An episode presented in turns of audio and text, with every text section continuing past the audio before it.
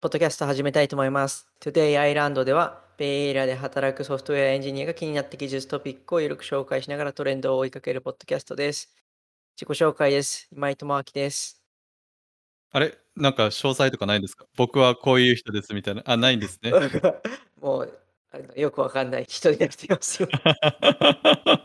えっと、ゆうすけです。はい。はい。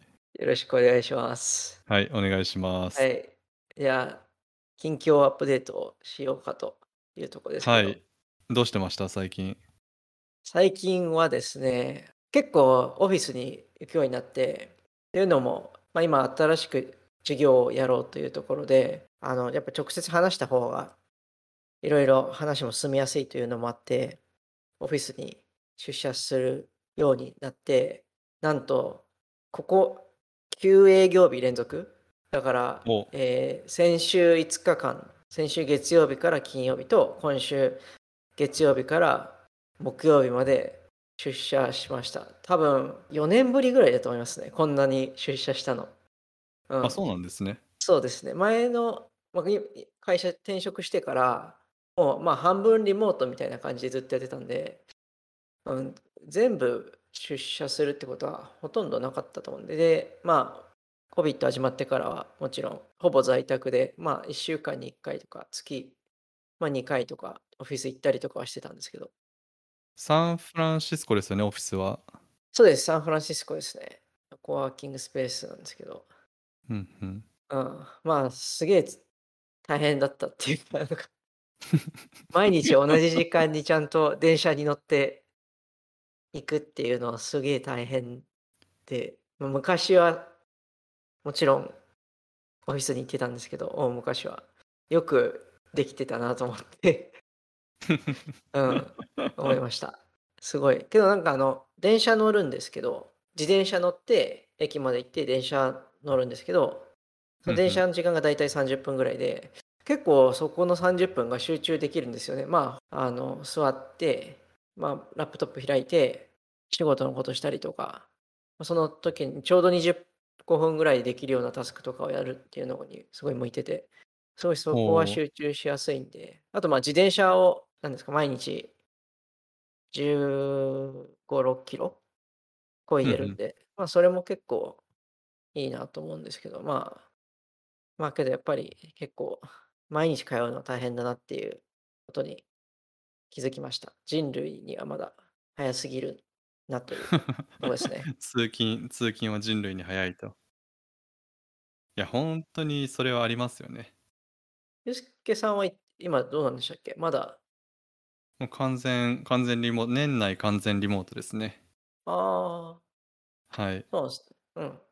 ただやっぱり周りの友達とか見てても、あの、なんだろう、どっかでリモート疲れみたいなの来てて、うん。あの今の人もいるし、ちょっと前の人もいるし、あの、うんうん僕みたいに早期に離脱してしまう人もいるけど、みんなやっぱりどこかでなんだろうな、仕事中に YouTube で動画見ちゃったりとか、仕事中に家事をやっちゃったりとか、なんはいはいかどこか集中しきれないなみたいなのを抱えてる人がやっぱ多か多いような印象がありますね。そうですね。なんかちょっといずれ、まあ、ポッドキャストで話すのか、ブログにまとめるかわかんないですけど、最近、いかに集中するかみたいのにすごい凝ってて、で、うんうんなんか自分なりに少しずつ確立できてきたんで、あのスニークピークしてください。そのちょっとちらっと教えてくださいよ。はい。スニークピークとすると、あの、やっぱメタ認知がすごい重要だなって気づいて、ほうほう。つまり自分の脳の状態が今どうなっているのかっていうのを考えることで正しい方向に持っていくみたいな。例えば、あそれこそ YouTube 見たいとかあるじゃないですか。はい。で YouTube 見たいっていうのは多分脳脳がなんか簡単な快楽を求めてるんですよね。簡単にその得られる快楽を求めてるんで、あ、今そういう状態なんだなっていうのを自覚すると、あの、まあもちろんそれ、あ、じゃあちょっとやっぱ脳みそ疲れてんだっていう判断で休むこともできるし、まあ、あるいはそれを甘やかさないために、まあ、別の対応を取るとかもできると思うんですけど、うんうん、それはうんすごい重要だなと思って、最近その座禅やってるんですけど、はい。座禅ってすごいそのメタ認知的なことをするんですよね。うんうん。自分の中の思考みたいのをこういうことが今思いついた思いついたっていうのをこう受け流すみたいな作業があって、なんかそれをしてると、あ、これって結構集中するために重要だなっていうのを気づきました。う。うんん、確かにそうですね。まあ、あとはそのもっと具体的にじゃあどうしてるかっていうところはあるんですけど、もうちょっといい感じに確立したら、それをシェアしたいと思います。結構コアなアイデアな気がしますけどね。その、なんだろう、ディストラクションに対して名前を与えるって。それこそこの間、前やったエピソードのラングウィッシングの回もそうでしたけど、そうその現象が何か分かればハンドルできるんですよね。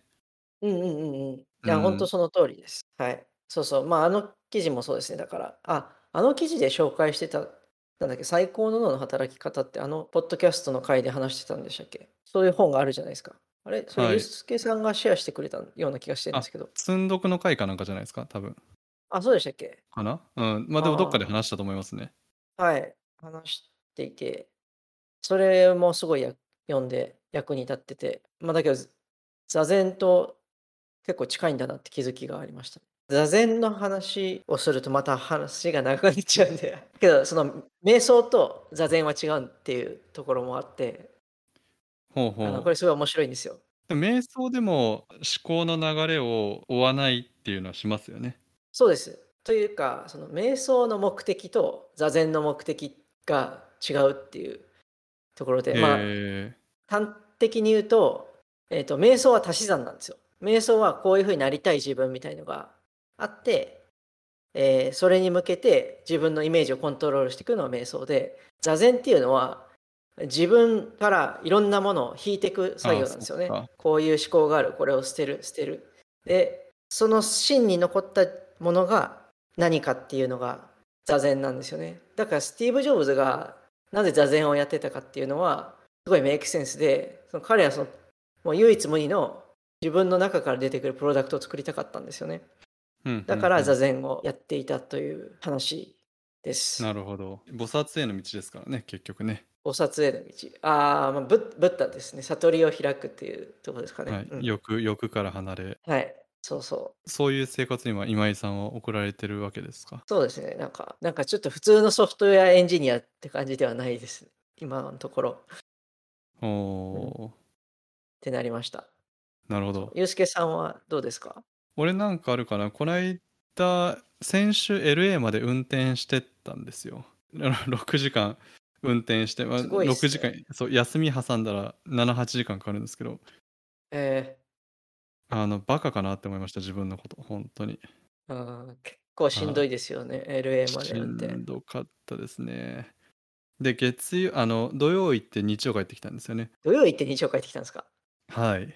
これは、ささすがに ちょっと何が、そう何しに行ったんですか？ブラザーインロー、あれか、義理の弟が LA にはい引っ越してきたんで、会いに行ったんですよね。おそうそうそういやー、大変でしたね。あの、6時間運転はさすがに、20代の頃の体力でいけるかなと思ったら、やっぱり月曜、火曜あたり帰ってきた後の2日間ぐらいはもう死んでましたね。うん。うん。一泊2日 LA はなかなかハードですね。そう。て車運転で。飛行機で100ドルぐらいで行けんのに何やってんだろうって感じですよね。うん、そうですうね。ん。本当そうですね。そう。まあやってみたかったんでね。うん、久しぶりに。そう、楽しかったですよ。あの、車の中で、まあ、何をするわけでもなく、i5 の何もない景色を見て、で、はい LA で美味しいご飯食べて、ラーメンも美味しいし、バーガーとかそういうジャンクな食べ物も美味しいし、うん、で、お寿司も美味しいらしいです。食べてないですけど。で、海もエンジョイして帰ってきましたよ。ああ、まあいいですよね、それは。はいうんまあ、ちょっと遠い。そう、ちょっと遠い。遠いですけど、ね。普通にテスラの,、はいあのオトノマスドライビングで行くべきでしたね。ああ、それならまあ楽ですね。うんなんか、映画でも見ていけそうです。そうそうそう。いいですけど。うん。はい。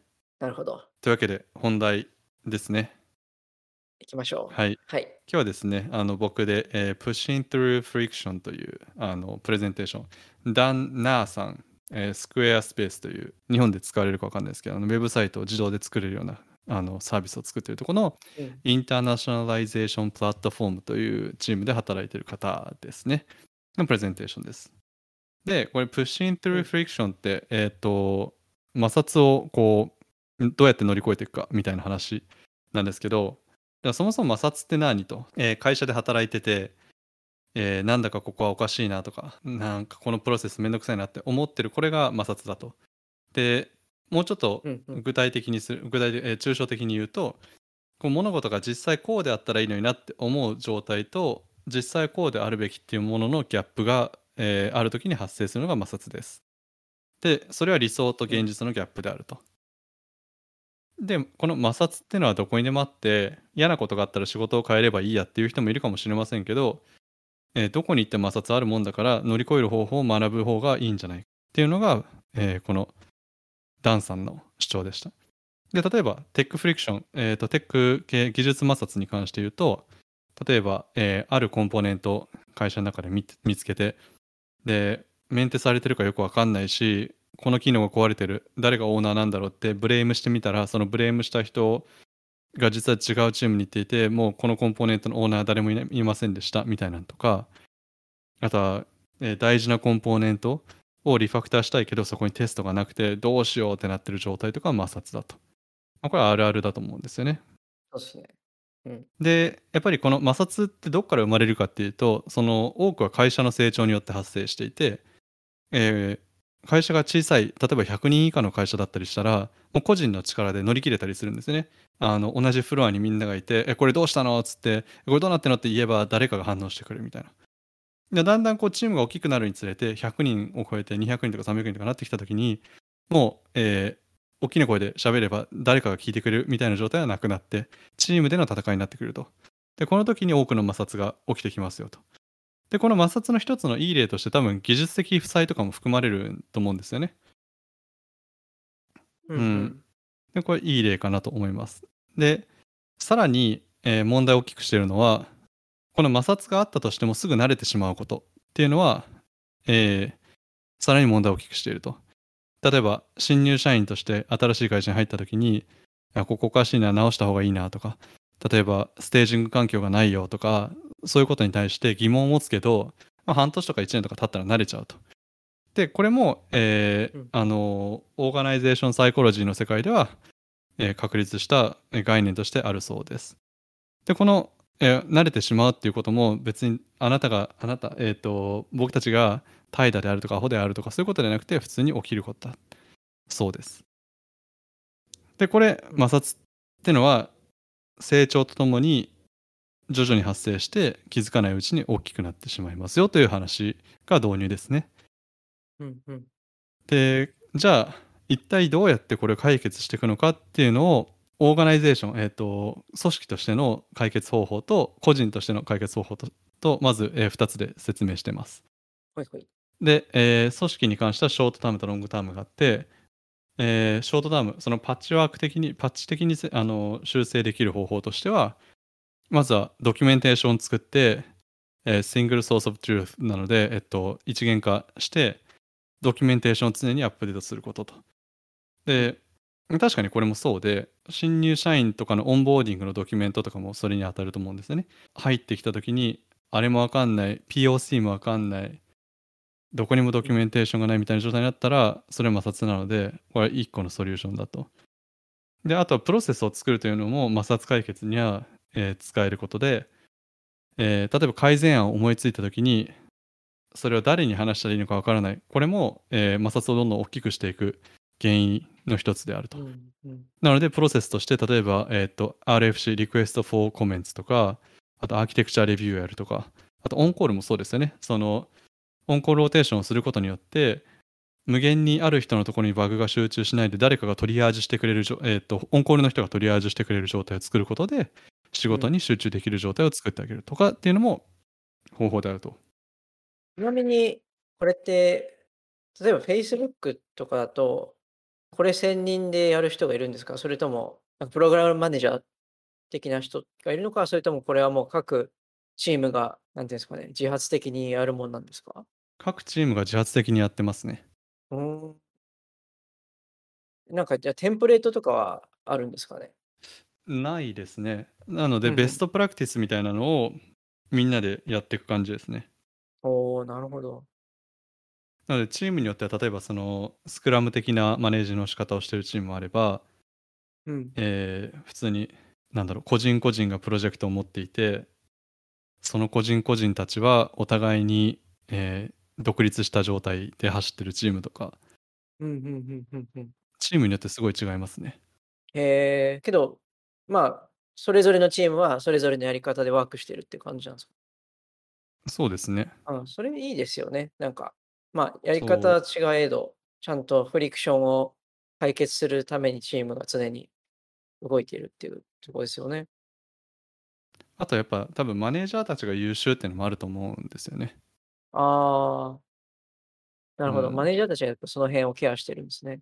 マネージャーたちは例えばこの次に出てくる予定だったんですけどこの新人とかがおかしくないって思った時に、うんそのこれどうしてこうなのっていう疑問に対して、えー、と君だったら何ができると思うとか、えー、と君の前の職場ではどうだったのみたいなことを聞くみたいなそういうプロアクティブに摩擦を見つけた時にその課題課題を見つけた時に解決するサポートをするっていうことができるマネージャーが多いような印象がありますね。うん、なるほど、なるほど。うんうんうん、いいですね。はい。で、これ、あと、今、ショートタームのソリューションでしたけど、ロングタームだと、多分文化的な部分で、その難しい課題が出てきたときに、それをから逃げるのではなく、対峙するような文化を作ってあげるとか、簡単な方法と難しい方法があって、難しい方法の方が長期的にはベネフィシャルだって時に、それを取れるかどうかみたいな話ですね。例えば、その、うん、スタートアップのピボットとかはいい例ですよね。あ、もうなんかプロダクトを変えますみたいな。はい、あのこのプロダクトはもしかしたらうまくいくかもしれないけどほぼほぼもううまくいかないかもしれないでもこれまでこんだけのエフォートをつぎ込んできたからうん、続けていきたいんだみたいな難しい選択、うんうん。難しい事実と対峙するっていう対峙することでピボットって起きると思うので。なるほど。うんうん、はい。で次に言ってたのがそのグルーワーク、えーこれはあるブログで定義されてたことなんですけどグルーワークってどんなのっていうと他のエンジニアたちが早く動くための仕事。なのでサポートみたいな仕事ですね。これをもっと大事にすると。でうんうん。例として例えばその、えー社内のキュ、えークエスチョンたちに答えてあげるとかドキュメントレビューをするとかメンターシップとかあとピープルプロブレムを、えー解決していくとかそういったことが例として上がってました。うんでこれを、えーじゃあ組織的にはどうしたらいいかって言ったら例えばプロモーションに必要な要件にしてしまうとか、うんうん、えーそれも例として上がってましたね。これは、それこそ Facebook とか、やっぱこういうのは当たり前のように入ってるんですか？なんか街の噂では Google とかはなんかそんな軸があったような気がしましたね。えー、これが明文化されているところもあれば、まあ、されてないけど、求められるっていうところもあるって感じなんですかね。うん、僕が働いてたとこたちは明文化されてるとこは多かったですけどね。ほうほうほうほはい。う。うんうんうん。まあそんなわけで、はい。あともう一個このロングタームソリューションとして出てた出てたのが、その心理的安全を確保するっていうのがやっぱり大事ですよと、そもそも。うん。心理的安全があることで、より挑戦的なことができるので、こういう摩擦を解決する動きが起きやすいみたいな話でしょうね。うんうん。で、組織じゃなくて、個人として、じゃあどんなことができるのみたいな話で、上がっていたのが、この自己主体性を育てるということで、あ主体性を育てるですね。うんえー物事を自分ごとと捉えると。うんうん。で、どういうことかというと、問題を見つけたら、それがなぜ問題なのかを見つけ出して、で、問題を解決するためのもう一個抽象的な何か大きな課題、組織的な課題とか技術的な課題を見つけ出し、解決して最後までやり遂げる人みたいなことが主体性を持って行動ができてる人みたいなので例として上がってましたと。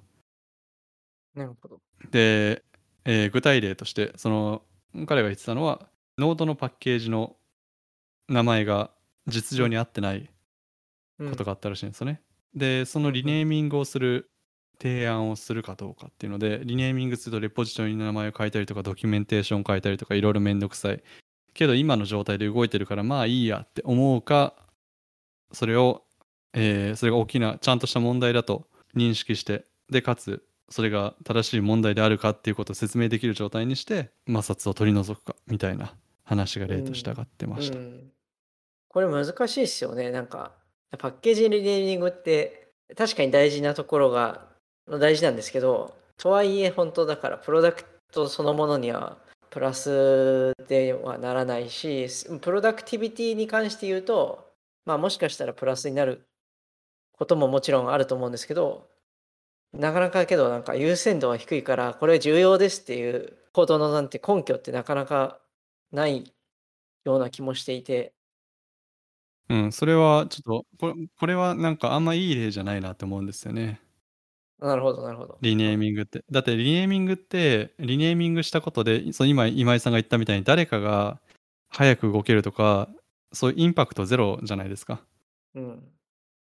あの、まあ、エンジニアリング的にはいいかもしれないけど誰かが何かをするのを可能にしたりしてるわけじゃないからうん。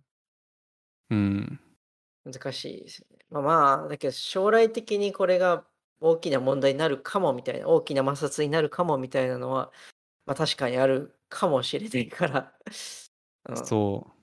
そうですね。まあ確かにいい例じゃないのかもしれそうなんですね。まあ、例えば、あー例えばそのモバイルアプリを作ってて、API コールを、その一つのビューで複数の API を呼ばなきゃいけなくなってる状態で、いや、こんなことするんだったら GraphQL に移った方が、これからスケールしやすいんじゃないかって言って GraphQL に移行するとかっていうのは、多分、摩擦解決の例の一つな気がしますね。ああ、なるほど。うん、確かに。そういうのは、うん。そうですね。ベネフィシャルでいい。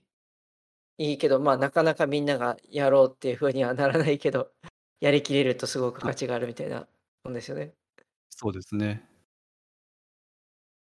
まあ、そんな感じでこの摩擦を乗り越えるっていうのはやっぱ頑張んなきゃいけなくて、うん。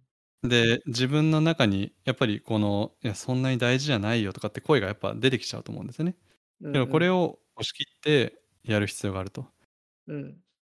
で、簡単な道と正しい道があった時に、正しい道を取る必要、取ることで摩擦が解決されていくみたいな話もしてましたね。うん。なるほど。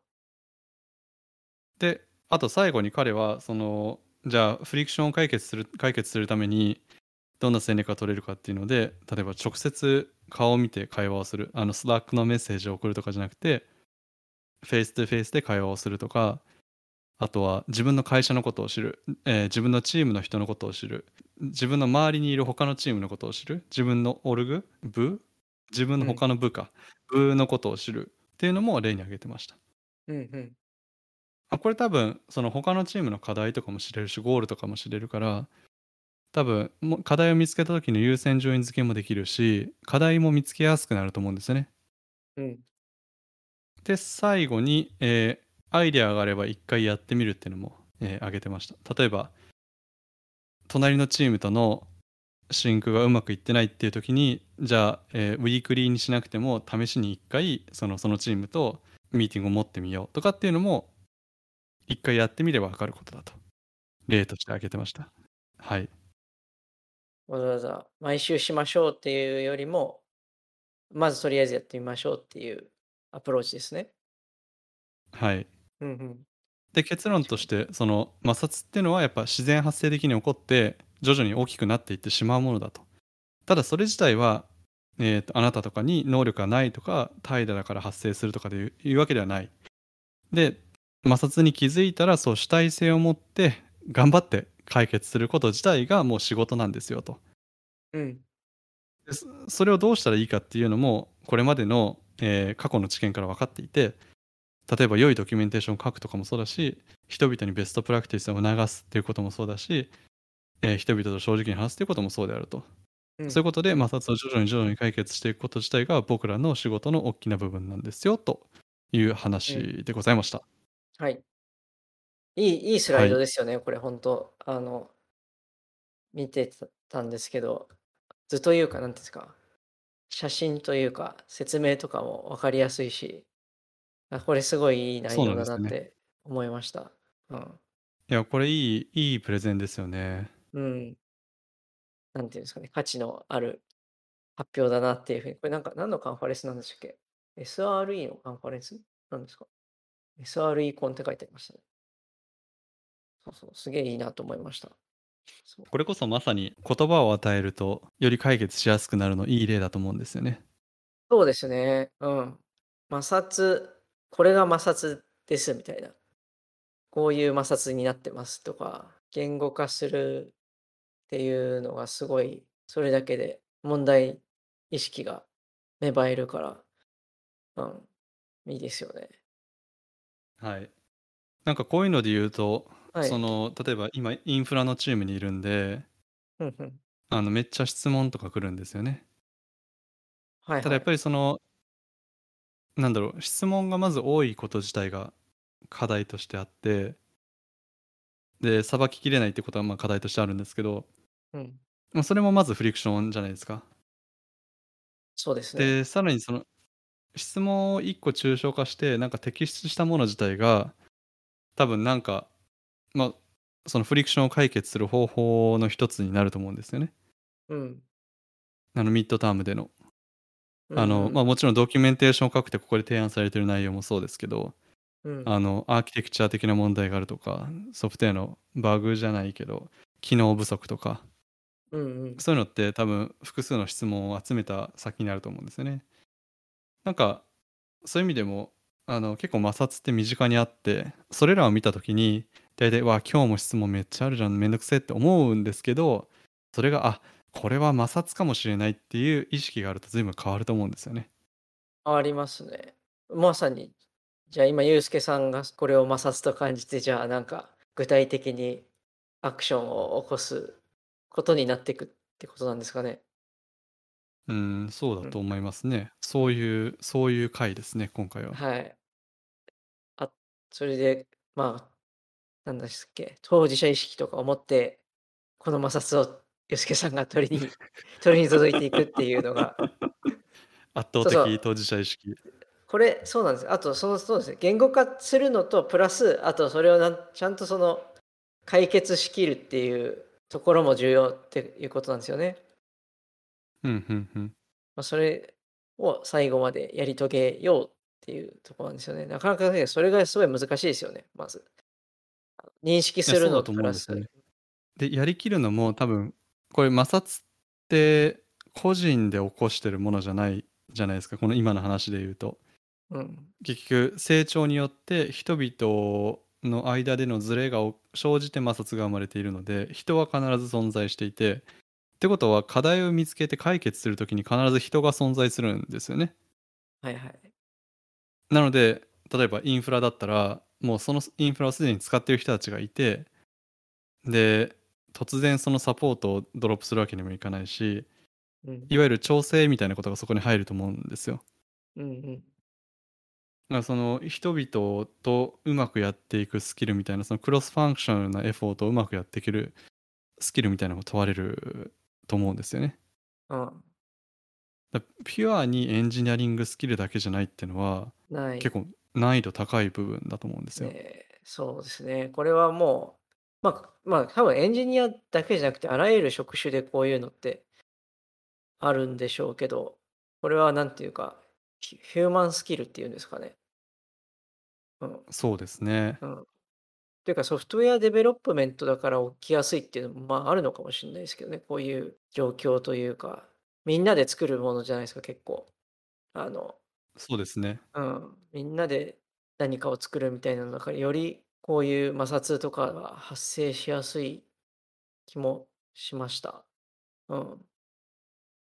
なんか、自分はほんと最近は、もうそもそもチームに全然人がいないっていうのがあって、あの、こういう摩擦を久しく感じてないっていうか、まあ、うん、感じてないですけどあの、多分最初の方のところで、ちっちゃな規模だったら、その、オフィスにいる人たちだけで声かけて解決できるようなことも多いって、まあ、話してたと思うんですけど、結構その、リモートとかになってくると、それもなんか難しいのかなって思いました。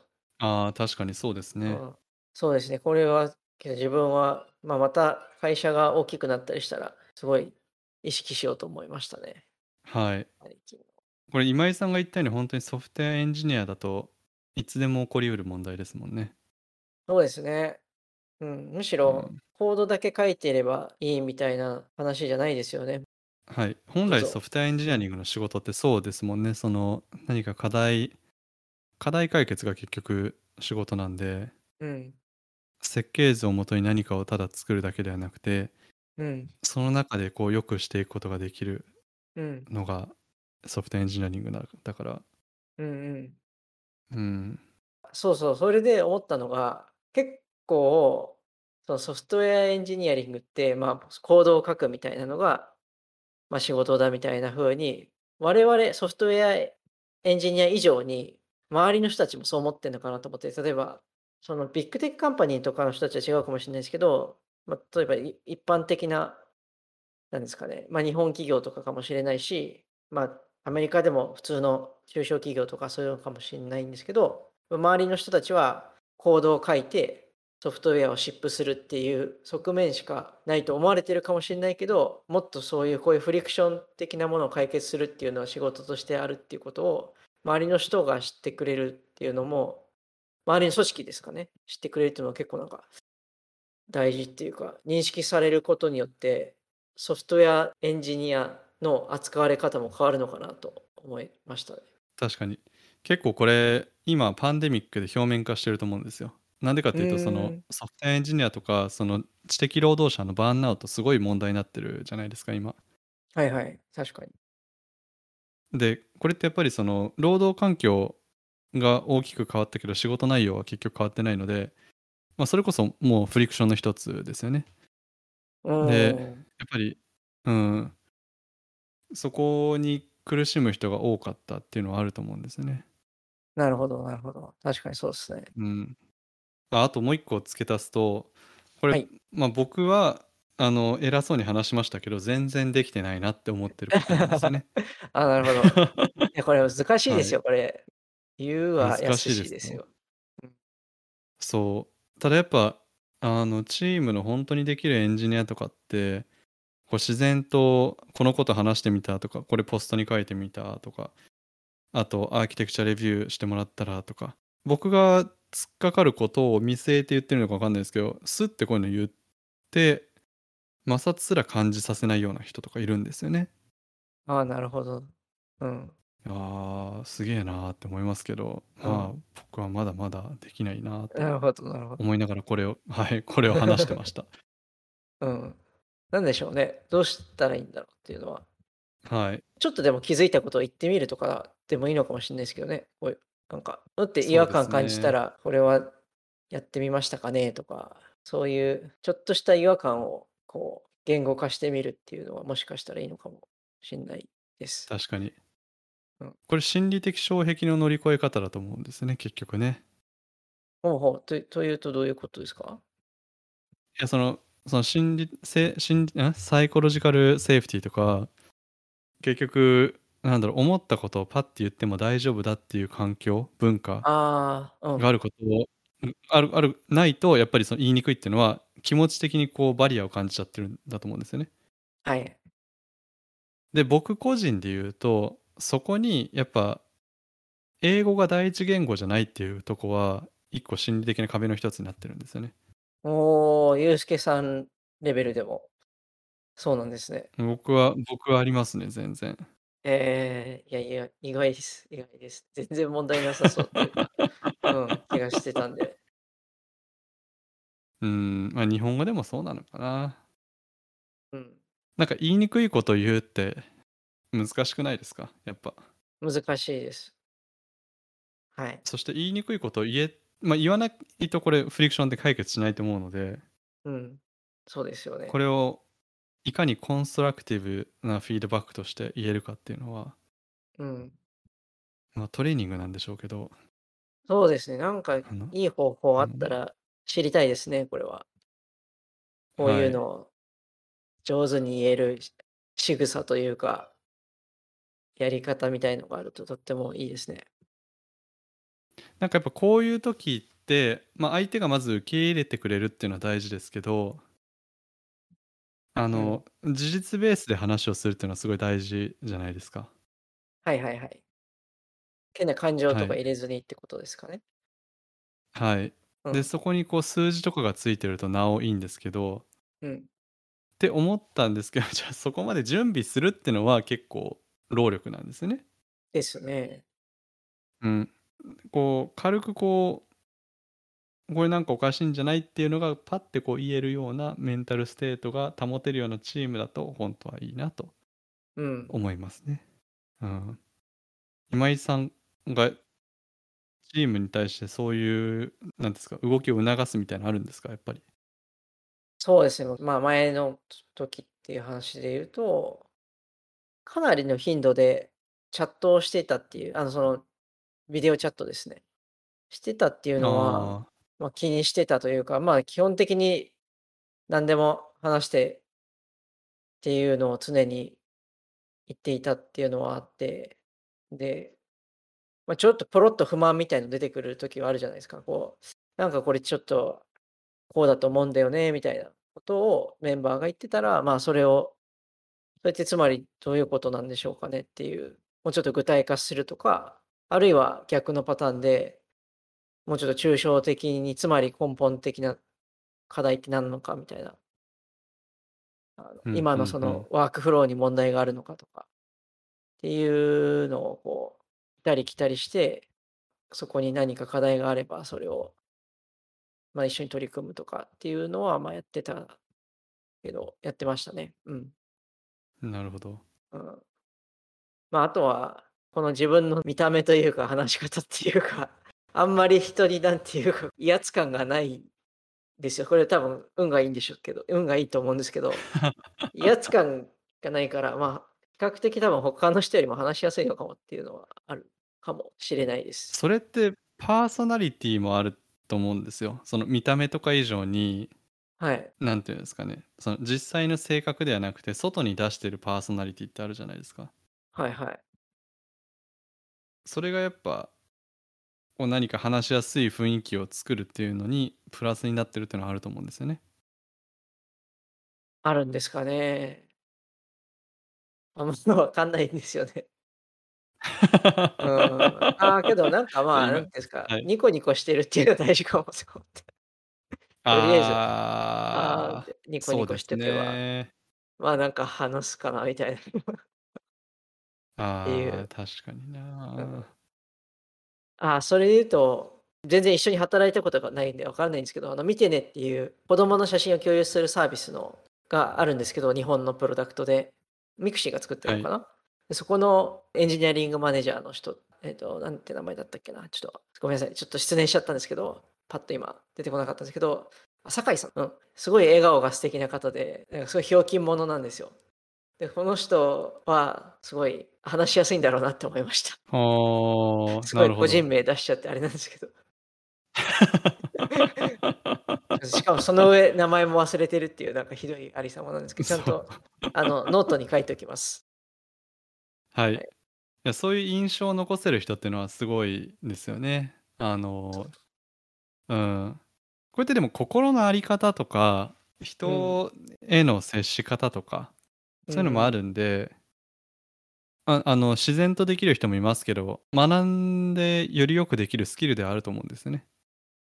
確かに。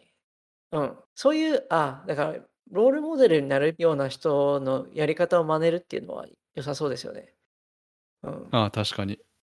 それは結構自分はしてきたかもしれないです。あの、あ、この人すごいいいなって思った人の話し方とか言い方とかを真似したりはしてました。うん。うん、うんうん。また実名出しちゃうと、あの、昔の同僚で志田さんっていう方がいて、で、その方はすごいそういう、なんかいつもにこやかで素敵な感じで話しやすかったんで、それその人をすごい真似してました。っていうことを今お思い出しました。お、うん。なるほど。まあ、一つの学びですよね。うん、本じゃないやり方で。確かにそうですね。はい。うん。こう、傾聴するやり方とか、はい。なんだろうな。人を安心させるやり方とか。そうそう。うん。いや、深いですね。はい。そんなうん。感じですかね。はい。では、はい。エンディングに行きたいですけども、えー本日は Pushing Through Friction という記事について話しました。よかったら感想をハッシュタグ Today Island FM でつぶやいてください。はい。ではありがとうございました。はい、ありがとうございます。